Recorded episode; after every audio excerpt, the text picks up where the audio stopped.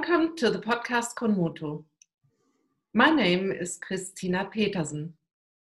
I invite people to the podcast who are fascinated by the Feldenkrais method. And my guest today is Alessandro. Hello, Hi. Alessandro. Hi, nice to meet you. nice to meet you. So, Alessandro, where are you?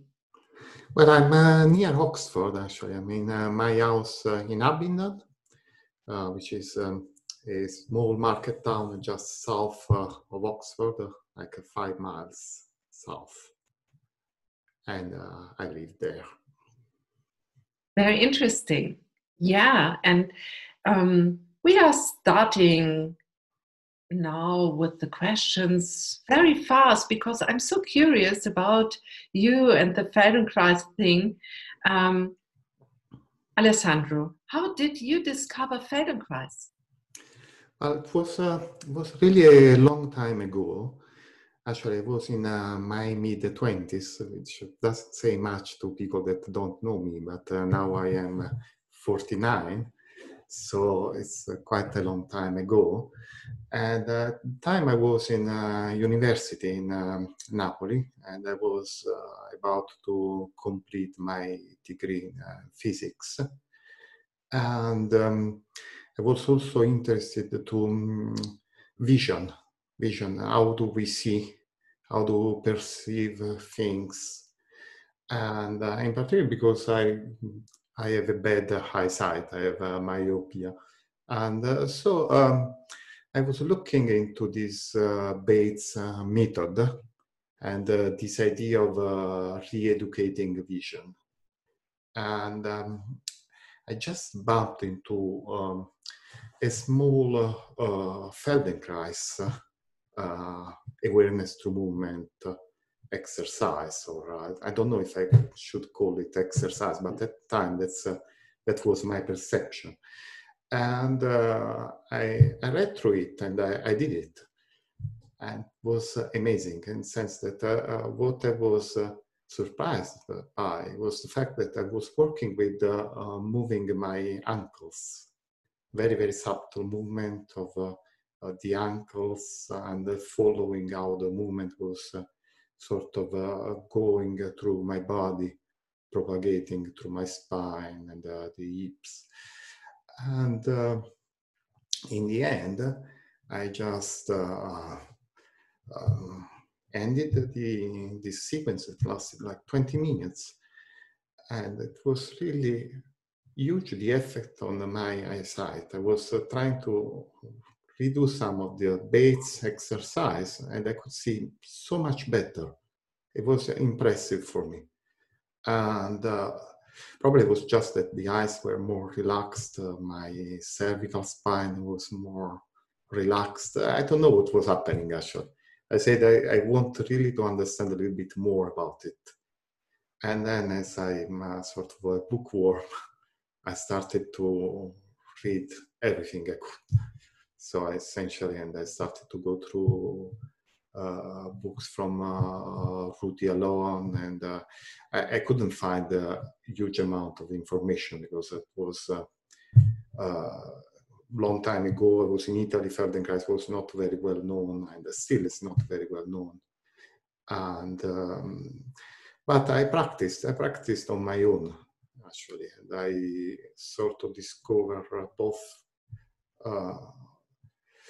Effects in my body, but also in my soul, so to speak. It's in my uh, in the way I perceived myself, in the way I was talking with myself. So it uh, it had really huge impact, and um, so I was sort of hooked. Oh, wonderful! And can you be a little bit more explicit about this. Why did Feldenkrais become so important to you? Well, it's uh, you know I think it was uh, you know the moment when you you meet someone and uh, it's just the right time for you. You know you can uh, meet many persons, and it's not the right time. You're not sort of uh, ready to meet with that person. You're not in the mood for it. Probably it was in the in the moment in my life where I needed something like that, and um, you know, it's um, uh, there were aspects uh, in the way I I held my body, in the way I was uh, sort of um, uh, uh, working through university and uh, um, let's say um, managing things that really needed to be looked at. And I, I think that uh, that was the main reason. And um, if i think back to um, my posture uh, my way of uh, uh holding myself before and after that sort of uh, intense period where I was uh, practicing on my own, uh, the um, change was uh, huge. And also in question of uh, the question of well, the, the way I was approaching uh, tasks, people, um, really it had, a, it had a huge impact in that, in that respect for me. And then I sort of um, uh, left it a little bit uh, in background for a while. Uh, um, but sort of uh, kept coming back, you know, was sort of going in circle around it. So I, um, uh, when I, I finished my study in uh, physics and then I moved in France to my PhD, and I sort of um, uh, had my Feldenkrais books with me, and so I kept practicing uh, a little bit on my own. And then uh, in France, finally found a uh, Feldenkrais practitioner, and then I could start uh, attending classes, and also had my first uh, FI. So for people who don't know what's an FI, it's just an individual session where the practitioner actually um, uh, sort of uh, talks to you, but also moves you in particular ways, and uh, um, sort of uh, uh, provides feedback with his or her hands to your movement and brings attention to places and find new possibilities of movement for you or uh, helps you to discover new patterns. It's very, very difficult to describe uh, a, an individual session in Feldenkrais, but also an awareness through movement session because they are also different. And, but uh, I think the general principle is really that uh, they are very, very kind, subtle, and uh, respectful of the person. So, uh, yeah. So I can say to our listeners, we will have an example, but maybe I want to ask before we have an example of a group lesson, what we call awareness through movement lesson. Um, I want to ask you why did you decide to become a Feldenkrais teacher?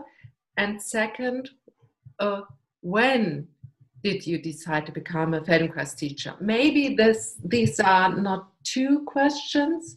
Maybe they are very close together. I don't know. Please tell me.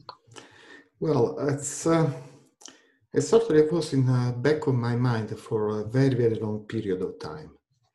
So essentially, when I was um, in France uh, I, and I finished my PhD, uh, after I started, um, I started a postdoc and at that time, there was possibility of attending uh, Feldenkrais training in uh, Switzerland or in, uh, or in Italy. And I thought about it because I, I really wanted to go even uh, deeper into the, into the method. It was sort of something that I was doing, uh, maybe not daily, but you know, you know, in a way daily, in the sense that, uh, you know, when I was going to bed, I was always playing a little bit with uh, transferring the weight or feeling that or feeling uh, or feeling that part or uh, seeing how, how I'm uh, holding myself in that moment. So it sort of uh, became second nature. And uh, I was thinking, I really want to do more. I want to understand how to uh, how to do that uh, magic thing that is working with one person and directing one person. So, and um, but I was always putting that in a uh, in a place where I say, okay, it's not possible for me now. It's uh, I have just so many things to do. I'm uh, um, uh, I have these papers to publish. I need to do this and that. And, uh, so, so I, I, was always uh, putting this on side. And then I moved to UK and uh, my work commitments started to be even more demanding maybe because I was uh, um, building a, a new uh, beamline and a synchrotron. So it was uh, starting from scratch, it was nothing, and we had to build this entirely new uh, equipment. And uh, then I, again, I found a, a, practitioner in Oxford, so I was attending classes, but it had to be put on hold uh, for a little bit longer.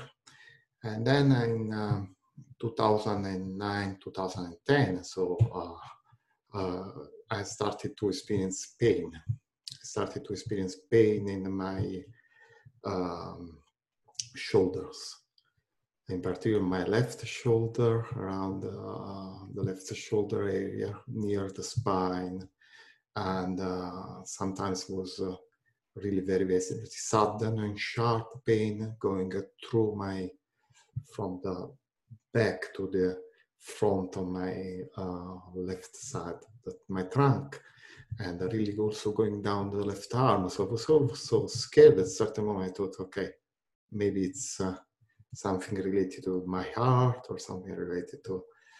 And, but I, I could see that when I was doing Feldenkrais on a weekly basis, I was better. And then at a certain point, I said, okay, now is the time. Now I really need to do the something in a more regular way. I need to take time for myself. I'm uh, probably working a little bit too much. I also have more family commitments, so it's. Uh, I really needed a, a moment uh, for myself and to deal with that. And then I sort of decided to attend the training so it was uh, four years ago in the end. I first explored possibility like uh, six years ago to go to a training in Brighton, but it was not convenient. And um, then I decided I'd go to London because it's easier for me, it's closer, I can manage more easily. And, uh, and finally, I did it. So, um, and I was very, very happy because by the end of the second year, the pain was gone. so now it's sort of uh, something that uh, can come when I'm uh, sneezing, for instance. You know, if I have uh, like a very, very uh, like a reflex movement when I something that is very, very sudden and uh, I can still have some pain, but it goes immediately. After two minutes, it's gone. And I think this is really not something that I would say, okay, I can I can pin it down to a uh, particular um, change. Like, uh, okay, I can't say, okay, I'm standing like that or uh, like this. It's, uh, uh, I notice uh, very, very subtle changes, like a little bit more aperture in the front in my hips. I notice that maybe my shoulders are a little bit further down, but it's nothing uh, massive. You know, I'm not like uh, uh, holding myself in a chair in a very different way. Or, uh, it's just it's, it's good. Wonderful. I'm so glad to hear this because I hear it a lot of time in my own practice. So I'm uh, a Feldenkrais practitioner since 2003, and I know these stories about how to um, how it can work when you move different, when you feel how you move, that you have some tools for yourself to solve the problem. Yes, it's very good to go to someone who helps, like in a therapy, and helps in this moment, and but also to be more um, educated in yourself so that you can support a therapy by yourself or yes maybe don't need so much of help from other people yeah again i think it's uh, uh, as you say it's not related really to the therapeutic, therapeutic aspect of it but uh, it's more like a, an internal inquiry finding the uh, finding uh, this uh, space in yourself and this uh, kindness to yourself and maybe having a little bit less tension. And uh, for me I, I, I don't think you know if i have a pinched nerve somewhere probably the, that pinched nerve is still there and it's pinched. But the way i'm holding myself around that the way it's uh, capturing my attention is different. So it's uh, uh, it's that uh, um, aspect of uh, not being so central all of myself. So that part that was sort of uh, holding my attention and all the time essentially constantly, like in a, it's constant thought in, the background, and uh, that uh, maybe made me have a, lot of tension building up in that area is gone. I think that's the that's the part that really we can uh, sort of deal with. It's not really um, there's nothing to do with uh, uh, maybe healing in a classical sense that uh, that nerve or that part that uh, has suffered an injury. Maybe, but, but this is very very open question because now there are many studies about possibility of uh, regenerating nerves or possibility of uh, self healing of uh, tissues and so on. Maybe there is also this aspect involved but uh, as Feldenkrais practitioner, it's uh, something that I think it's uh, outside, uh, certainly outside my knowledge and outside probably our sphere of competence, I would say. Okay, so Alessandro, I think maybe now is a good moment for your lesson, your little okay. interesting exploring part for ourselves. And um, can you tell a little bit about why you choose this? Well, I, I, there are, uh, I was hesitating between many uh, different lessons. And uh, of course, this is a very short lesson, and it's a sort of extract for something from something a little bit uh, wider. But uh, um, mm, I think there are uh, several classes of movement you know, that we deal with every day. And uh, um, there are movements that are sort of like uh, uh, we want to go that way and we do a certain movement uh, because we are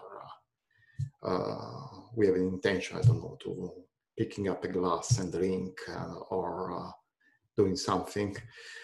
And uh, there are other movements that we do almost without uh, realizing that are like uh, uh moving to get away from uh, danger or uh, moving to, you know, in a rhythmic way. If we hear some music, sometimes we, we don't even know about that. And um, I think Feldenkrais has a nice way to sometimes to put these movements together and to create a, a bridge between these movements. And sometimes these movements that are uh, sort of uh, controlled at uh, a level that is more uh, automatic, uh, they can uh, really bring a lot of changes when we can sort of put them at a little bit closer to the surface of our knowledge, uh, of our consciousness.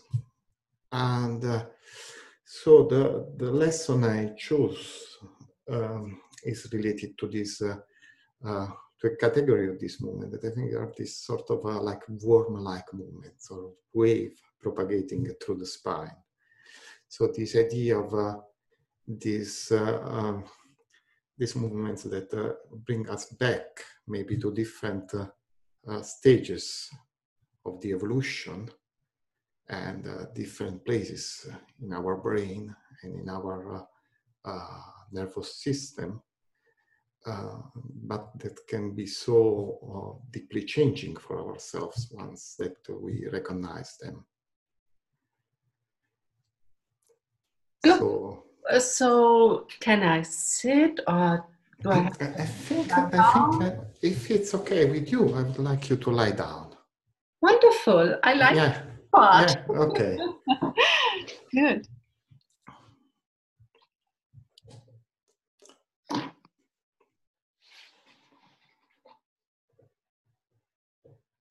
On my back? Yeah. Can you lie down on your back? And uh, yeah, I can see you, so that's perfect. So, and uh, you know, as, uh, as usual, when we start uh, a Feldenkrais lesson, there is this moment when uh, we offer ourselves to the to the ground, and uh, it can be such a wonderful moment. This uh, to recognize what part of ourselves they just offer themselves to the support of the ground completely, fully. But it's also interesting to see what parts of ourselves instead remains like uh, suspended a little bit and uh, they they sort of are more reluctant to accept the support that the ground can offer in uh, in an ideal uh, world. You know what? Uh, the way we we keep ourselves together would be only uh, related to gravity, to, related to sort of uh, how we um, how we stand up would only be related to the fact that gravity is uh, pushing on us, but uh, in reality, there are so many things going on and there is the aspect of uh, the emotions. So, how many emotions, how many feelings we have in our body that are uh, changing the way that we are standing, or even that we are lying down, and that we can uh, accept the gravitational field. So, very, very gently now, maybe you can uh, start to push a little bit with your heels into the ground. Very, very gentle movement. And just feel how this uh, pushing with your heels just raises up other parts in yourself, in your body. And it really like a very, very minimal movement with just enough that you can feel the change of pressure in other places in yourself.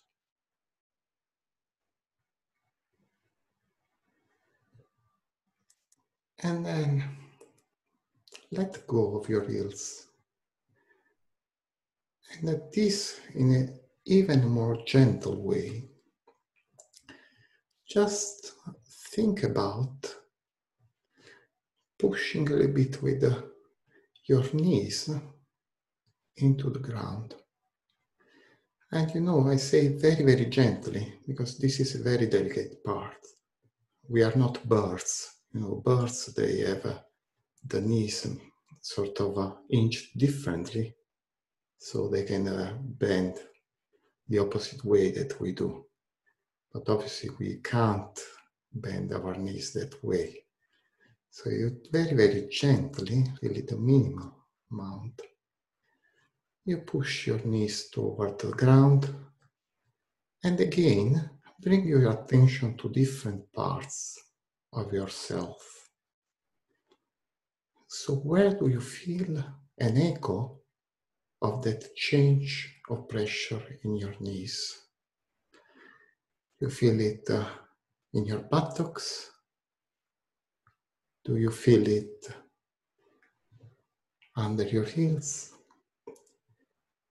And then, very, very gently again, start to alternate. Once you push a little bit with your heels into the ground, and once with your knees. And let the knees determine the amount of the push, because the knees can do less.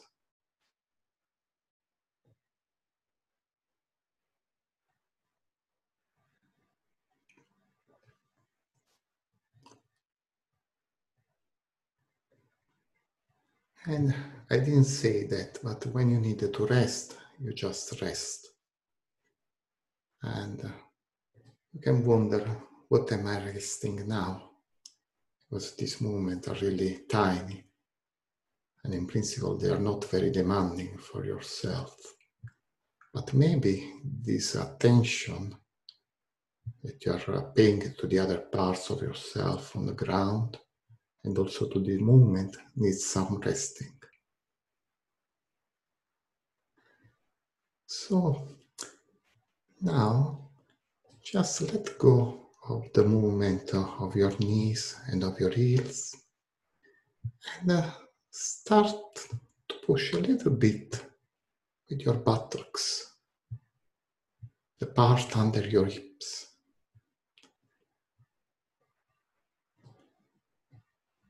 And feel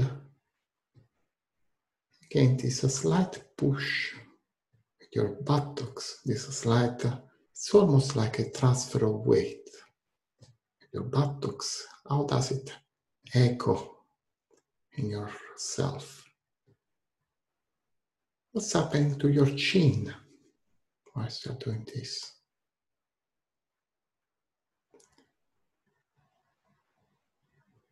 what's happening to your sternum, your breastbone when you're doing this. If what's happening to the area under your knees. And now go back to push a little bit your knees into the ground.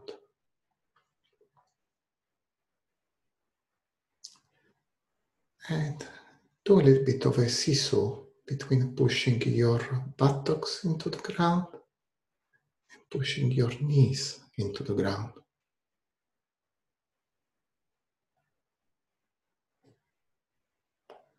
Where you can feel an echo of this movement in yourself. What's happening in your ribs.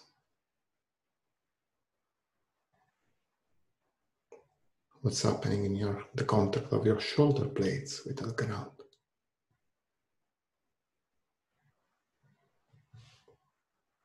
And now go back all the way to your uh, feet, to your heel, and push them into your into the ground. And then go up to your knees, and then push your buttocks and go back. and do this in your own time a few times.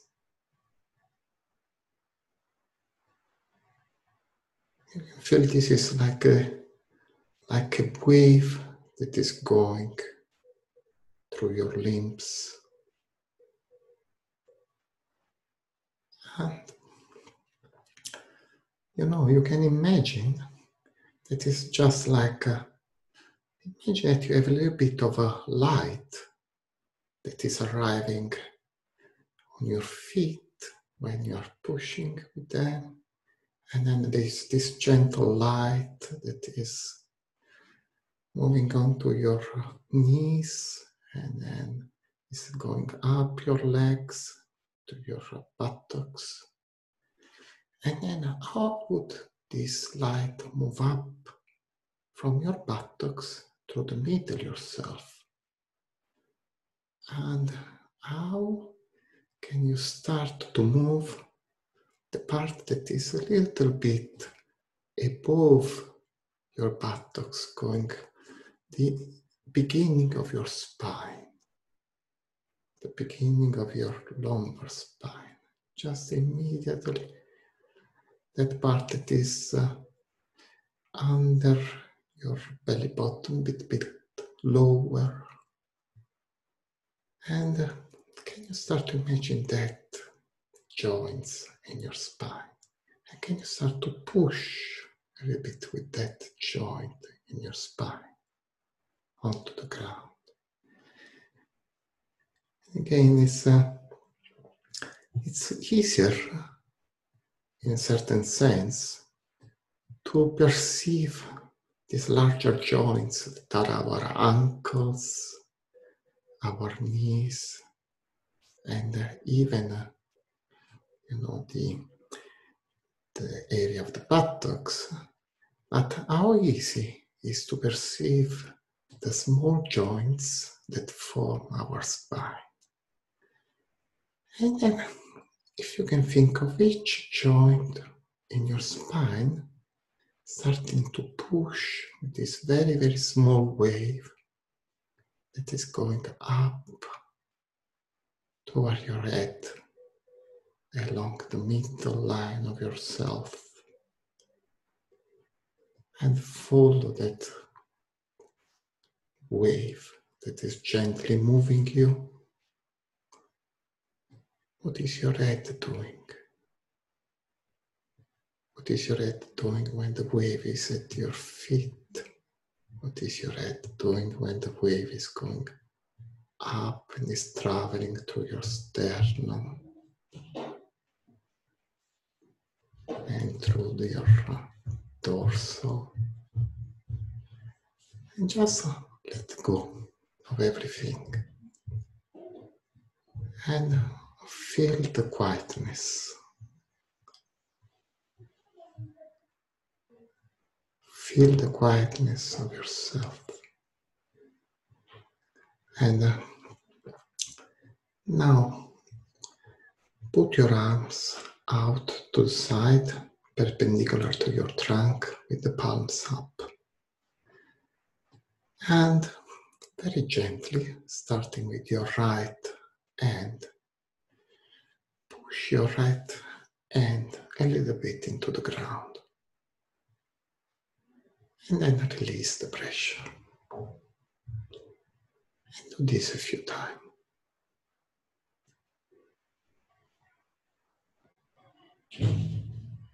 And again, feel where there is an echo of this movement in yourself. And then start to push a little bit with your uh, right elbow in the ground. Very gentle. And you can do less. Take your time.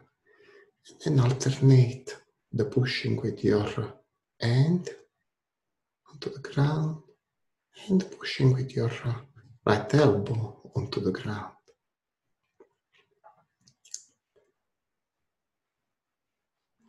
and then move a joint up. So from your right elbow, go toward your right shoulder and alternate the movement of your right shoulder that is pushing into the ground and movement of your right elbow that is pushing into the ground. And go back to your hand. And let this wave start to travel all along your arm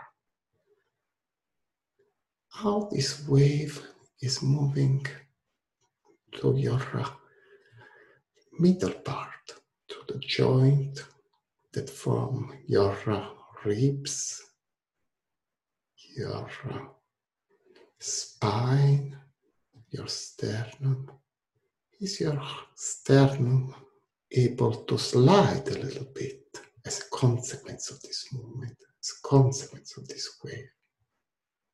Can you feel this movement in your sternum? What's happening to your nose, to your head? And let the wave travel to your other arm.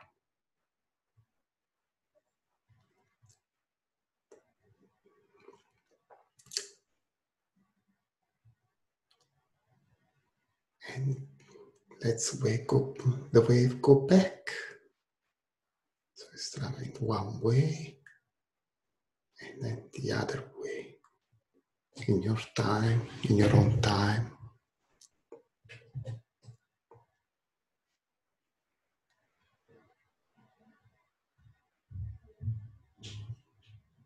And when you are ready to let it go, let it go completely.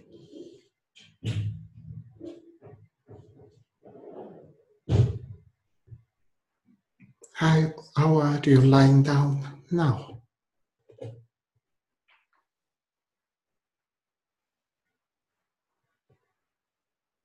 So, brings your arm long alongside your body, alongside yourself. I can see you already have those like that.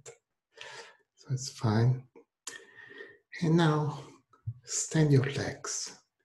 Bring the soles of the feet to the floor your knees are uh, facing the ceiling. And find a comfortable position for your legs. And uh, start to push a little bit with your feet to generate this wave that is going to be traveling along yourself. So your feet, they push a little bit into the ground, just enough to start this wave that travels to your legs, to your buttocks. And every time the wave is traveling up through your spine, there might be places where you feel a little bit less. But uh, every time, maybe, you feel a little bit more around those places. And also you can wonder, where do I feel more? Do I feel more where I'm really able to push into the ground? Or I feel more hmm. where my vertebrae are a little bit more suspended? Where do I feel more mobility?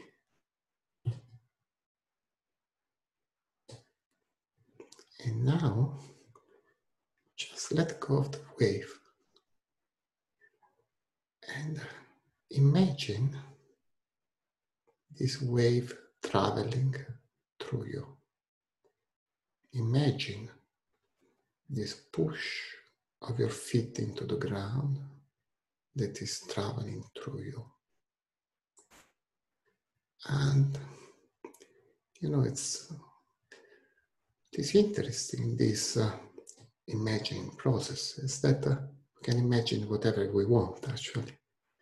But one thing that we can uh, ask ourselves is uh, are the places that uh, were less uh, available to move for me in reality also less available in my imagination? Or can this place be entirely available in my imagination? Can my spine be like the spine of a snake in my imagination? Can every single joint of my spine move freely in my imagination? And then just start very, very subtle movement. Like if you are bringing this movement to be real from the imagination. So the smallest amount you can make.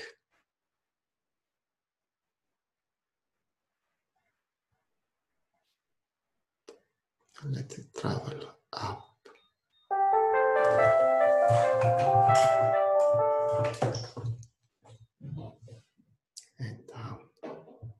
Sorry about the phone. Now, have your legs long again.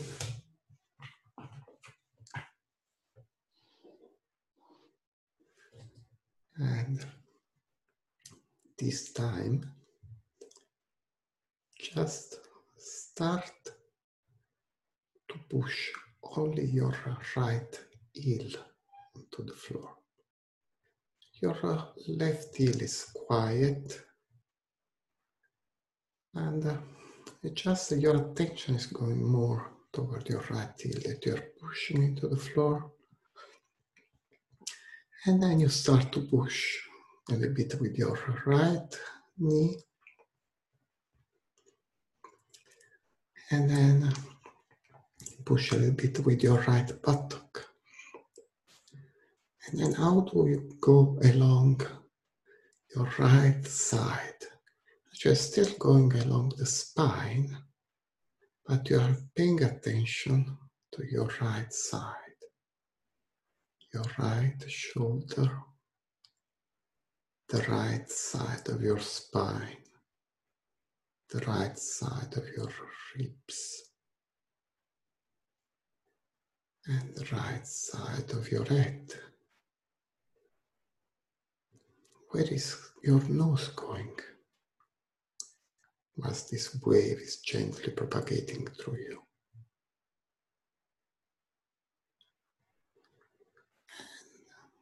And every time you do a smaller wave it is traveling up to your right side, to your head, and then down again, down to, through your right side to your heel. next time that you go up, when you reach your right shoulder, you start to go, you start to push with your left shoulder and you go down the other way. Your left shoulder is going down and then your ribs on the left side and then your left buttock and your left knee and your left foot. And then again is going up and down to the other side.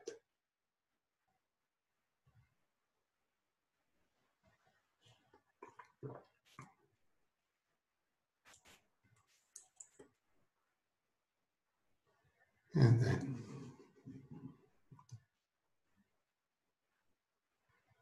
and let go of everything.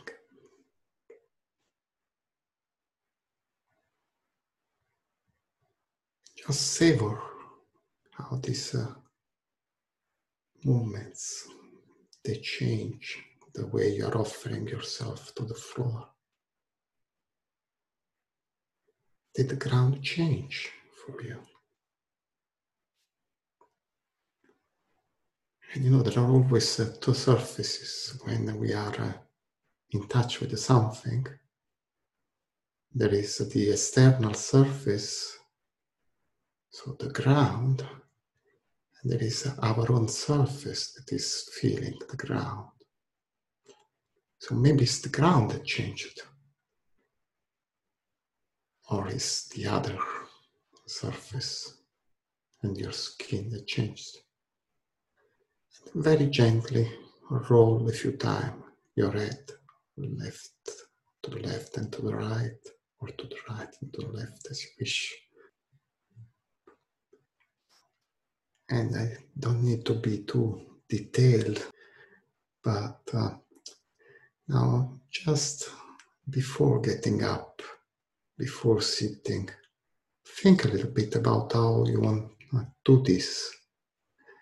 And uh, move the same kindness, the same sort of uh, gentle way that you used when you were sort of listening to this wave traveling through you. And after, maybe I'll tell you something about this lesson and huge effect it had on me. Can walk a little bit if you wish. Very thank you. You're welcome. Yeah. I'd hope you enjoyed it. Yes. Um, I Oops, recognized when I did this lesson the connection went, I think.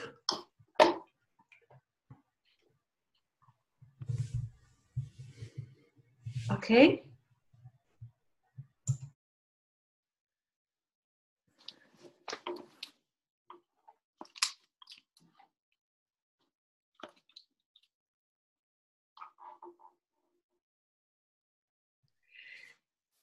Yes, I like this lesson, the structure so much, and I can very well recognize when I did it the first time. Really, I have to say I was a little bit lost in between how to deal with such things to not so move so big, so Mhm. to moving to the ground when I'm actually lying on the ground. Yeah, yeah. It's an But now- interesting concept. Yes, but now I'm used to it and I know a little bit more what will happen. That it is so good and so, yeah, also to say it is a pleasure. Not only that I feel a lot, I learn a lot, it's, it's really at the end, it's so, such a pleasure. It's more like eating ice cream for me now. yeah, yeah, I can recognize it. For for me, and that's why I chose it. It, it had a huge impact on something that is uh, uh, almost completely unrelated, if you think about it, and it's um, ice skating. You know, so it has to do with ice cream, maybe. so I ice skating because. Uh, um, well, I was, uh, you know, I learned uh, to ice skate only a few years ago. So, and the first lap was complete disaster. The first time I went, it was complete disaster in the sense I was so tense after I felt, I don't know how many times. And then, well, after a few times, in reality, I wanted uh, to try to improve my slaloming. Know, I use slalom. And uh, was always a little bit, uh, there were always points of friction. And I thought about this lesson. So I just uh, started to do in the middle of the ice rink. I, probably people thought I was completely mad. And I started to do this very, very slight pushing back on uh, one foot and then going up along the spine, just pushing back, but back with respect to my body. So I was in standing, it's completely different sensation. And I was on skates, so you can imagine and then went on the other side. And uh, what happened is that at a certain moment I started to move on the ice, and then I started to slalom, and it was so natural the transition, so fluid, and it's uh, unbelievable how this wave going through myself in this sort of a arc was uh, transmitting to the ground and bringing me into movement on the on the ice. And uh, keeping this flexibility of the joints really allows for a, a very very free movement because then all the uh, trunk all the torso is involved in the slaloming action and also all the hips they are uh, adapting. And i think it's uh, related to this uh, idea of uh, um, extending ourselves but also flexing ourselves. And I don't know if this is uh, familiar with the people that are uh, outside the Feldenkrais world, but uh, again, the idea is that essentially to stand up, we need to have um, some muscular activity. So something has to work to keep us standing because otherwise we just faint, we collapse. That's what happens when there is no tonus in the muscles. We just collapse down to the ground. And uh, but uh, if you can sort of, if you want to bend forward, you need to activate some muscles in your front to bend forward. And if you want to go a little bit more backward, then you need to activate some muscles in your back to go a little bit more backward. So there is always this uh, alternation, this dance between the muscles and the back part of the, yourself and the muscles in the front part of yourself. And these lessons, in a way, it brings this uh, uh, oscillation, this uh, alternance between the muscles in the back and in the front to life.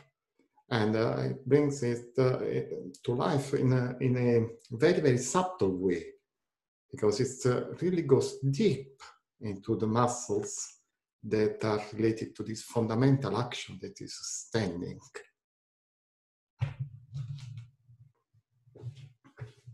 yes. And uh, something else is coming to my mind when uh, we do something what happened when we are ice skating when we are walking when we are generally we are up and moving that we shift our weight from one side to the other side and there's going a wave through us. Mm-hmm. yes yes and we experience something on the floor very very slow but we experience what we um, do when we stand. and like you explained in your process how this experience helped you to to learn maybe much faster uh, ice skiing because you had this experience in your mind and yeah. you had access to this and you could be so quiet and thinking of oh i shift my weight there will go from this support a wave through me then i naturally shift my weight to the other side and the grounding is different and the wave will go up from the left side up up up to the head and to the right and then there comes the gliding and it was so easy and you learn so fast ice skiing. And some people need um, more time for this. And the process will also come but you were very well prepared to yeah. learn. Yeah in a way it's it made really a difference for me in that in developing this new skill so and also the, the, way we approach this learning that's uh, sort of uh, if you are in a, an internal state of uh, quietness uh, and uh, obviously if you start with a very very slow wave and you allow yourself the time for the moment to start and you start small that it also helps a lot because in reality when we learn a new skill we are eliminating every sort of movement that is not necessary for that skill you know, when you start to riding a bike as a child, you move everywhere, know? and then you fall. But uh, uh, progressively, when you're riding a bike, you learn how to balance more and more by eliminating movements that are not necessary to that particular activity. And uh, in a way, if you are uh, quieter when you start to learn, then it's easier very good point. Very good point. Thank you for explaining this so clear. Thank you. And Alessandro, where where can I meet you or the people can meet you? Well, there are several places. There is my website that is uh, umove.com, but it's, uh, in German it would be oimove because it's uh, spelled mov.com. So, and um, uh, that's where I also have a small blog and uh, I add uh, podcasts of my uh, lessons uh, as well. So it's uh, the main place. And otherwise, I'm obviously on social media as well, even if I'm not very good with this. I'm uh, sort of uh, learning. You know, that's uh, an example of uh, uh, sort of uh, cross the motivation, since that in a way I don't particularly like social media. In other way, I think it's potentially great tool to meet new people. Yes, we, so we wouldn't we wouldn't have met without yeah, yeah, yeah, yeah so, so you know, there are always uh, good things and bad things. So it's uh, a sort of this mixed up uh, relation with the, the, addictive side of uh, social media and also with the privacy and so on. So yeah. And what are your future projects this year? What are you planning? How do you want to offer your Feldenkrais world, uh, work to the world? Well, it's uh, uh, obviously, a lot will depend on uh, what governments will decide for us, but uh, uh because we are in just in the middle of this very strange situation with the COVID and so on. But the um, my idea is obviously to continue with my Zoom classes. So I have two online classes running at the moment. And they are all in English or one no, I have uh, one in Italian and one is in English. I was uh, thinking about uh, having one in French as well, but uh, then I decided two classes are already enough for me at uh, this moment in time because I have also a full-time uh, job as physicist, so it's I have to balance things in my life, and. Um, so, uh, so certainly there is this that is ongoing, but then uh, another project that I would really like to do is to uh, have a class once uh, once uh, everything is sorted out uh, about developmental movements, but for parents. I, would like to um, uh, to do this, partly also as a, an investigation for uh, myself, but I think that uh, this is so central to what we do.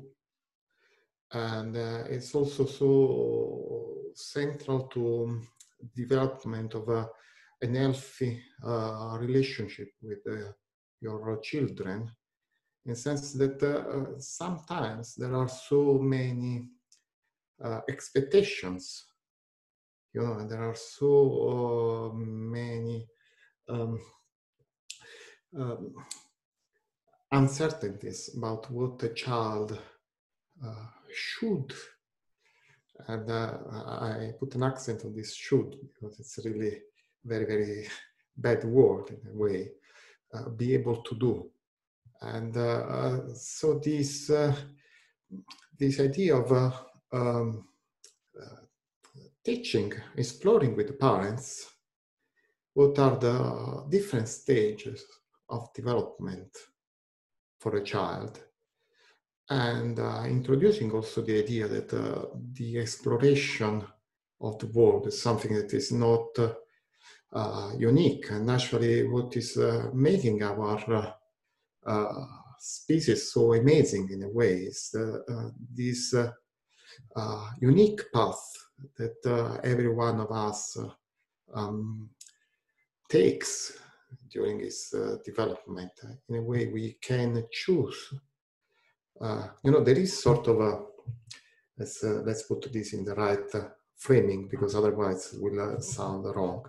There are obviously sort of universal steps that belongs to our species, but sometimes the way we go through this step is uh, individual and uh, they depend a lot on uh, opportunities that are offered to the child and also some activities that uh, might seem uh, uh, aimless or the child might not think um, the parent might think oh it's not doing much or it's not doing that or it's not doing this in reality there is a lot going on and it's just being able to uh, to watch and look.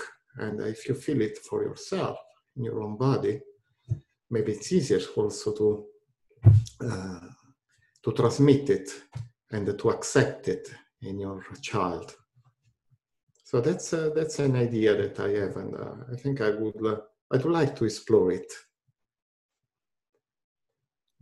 Interesting, very interesting. I think it's a huge area to explore and to, yeah, I think it's a very good idea to to have a focus on on this part of the Feldenkrais method and teaching possibilities. Mm-hmm. Well, thank you. What uh, what about your uh, your future projects, uh, Christina? What uh, what would you like to do? Yeah. And uh, yeah, I I am looking forward to stay with my series of workshops in my practice. So basically, I like to work with a theme and I call it seeing with the whole self or uh, freeing the jaw with the whole self. So I, I uh-huh. uh, translated this to, to uh, English I see, I see. before. So it's very clear I, I will teach this in my practice when it's again possible. I know some people are waiting for this. So if you are close to Lübeck and you are interested in this, please contact me. Also, where I live is very beautiful. It's worth to to go there for a weekend trip. It's very um, an old town and very well built. And also for the online thing, I I like to stay with the the online teaching to have some classes. So I do it at the moment. And of course, I will stay with this.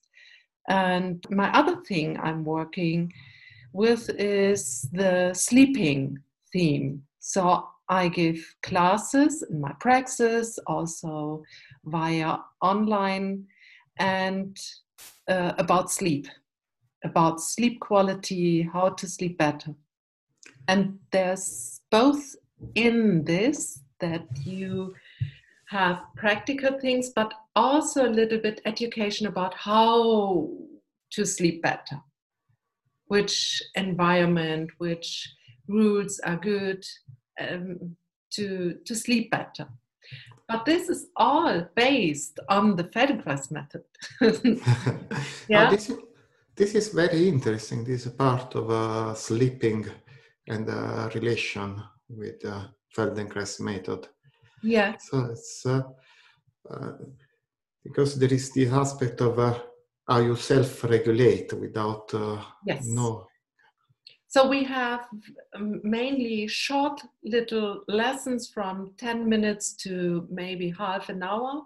You can do and when you will do these lessons and which are more focused on doing them in a way that they um, yes, help to sleep. Have um, mainly short little lessons from 10 minutes to maybe half an hour. You can do and when you will do these lessons and which are more focused on doing them in a way that they um, yes help to sleep better they are a hmm. little bit different than classical feldenkrais lessons Hmm. And I learned this from Michael Krugman. He yeah, founded something like the sound asleep system, but also I did my own research. So it's a mix of these things from Michael Krugman, but also I I move at the moment a little bit more to my lessons. So that it could be interesting even when you did a uh, sound asleep course or training once if this is hearing some of my colleagues that I, yes, investigated a little bit more in this and I added something to this work. How, how are these lessons? Are they uh, something that you do usually, because I know nothing about this, are something that you do uh, just before going to sleep, uh, usually? Are they something that you do during the day? Yes, the the the best thing of it is it's it's for during the day. So you you do the self regulating part during the daytime. In one point, it is um, you have to think that the sleeping problem doesn't start at 10 p.m. Hmm. Yes, it starts before, and then you can do something before 10 p.m. Hmm. about your sleep because you are awake. But the other thing is, you learn little pieces you can do when you are awake up during the night. Hmm. And it's very interesting. And also, I give post formations for colleagues, for Feldenkrais practitioner, but it's also open for everyone, like nurses or people who are working in the kindergarten, because it's also very good working for children. And yes, yoga teacher, or there was, yeah, now recently there was a woman who is a Franklin method teacher. It's maybe not so well known, but she also found something very interesting in it.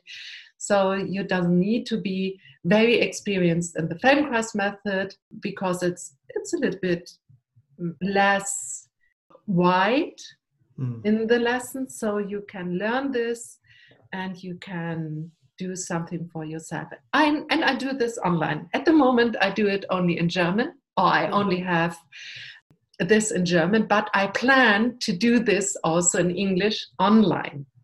So, That's for example, nice. you you don't have to travel to Germany. Mm-hmm. You can mm-hmm. stay home, and you can learn this. And I also did this online, and I was so it was so amazing for me to see that this is working very well online.